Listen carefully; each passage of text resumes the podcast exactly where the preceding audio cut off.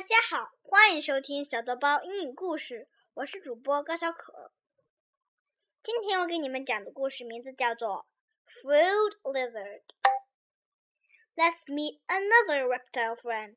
To meet this gallipower in the wild, we have to travel to Australia. Are you ready to go? The frilled lizard has more than one name.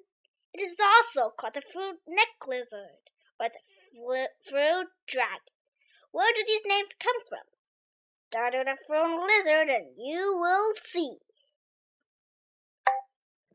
When the frilled lizard feels threatened, it raises the frill around its head. The lizard's frill poofs out like the opening of an umbrella. Wow! The lizard now looks much bigger than before, scaring off predators.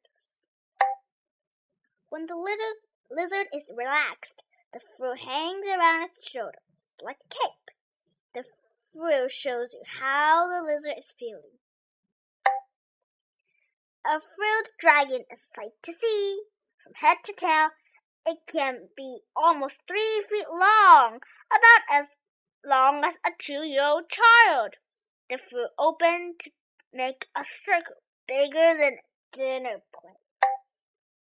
The frilled lizard has four legs, but it only runs on two. It runs upright just like you. Where does the frilled lizard run? Look up, up, up! Frilled lizards are arboreal, meaning that they live in trees. Frilled lizards spend almost all their time up in the trees. They have long tails and sharp claws to help them swiftly climb up and down tree trunks. Frilled lizards do come down from the trees to forage or look for food. They are carnivores, meaning that they only eat meat. Frilled lizards mostly eat insects such as spiders and ants. Like all lizards, the frilled lizard is a reptile. This means that the frilled lizard is cold blooded. Uh, do you remember what it means to be cold blooded? The frilled lizard's body temperature changes with its environment. When the frilled lizard lies in the sun on a hot day, its temperature goes up. When it lies in the shade, its temperature goes down. Reptiles have something else in common. Scales! A frilled lizard is covered with gray or brown scales. The scales act as camouflage.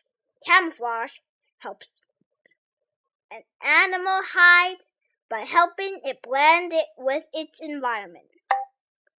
Camouflage creatures can be tricky to see. Look closely. Can you spot the frilled lizard? Mm, I'm so, so glad we visited these lizards down under. 我的故事讲完了。如果你们想听更听更多的故事，请继续收听下一次的故事。谢谢。大家再见。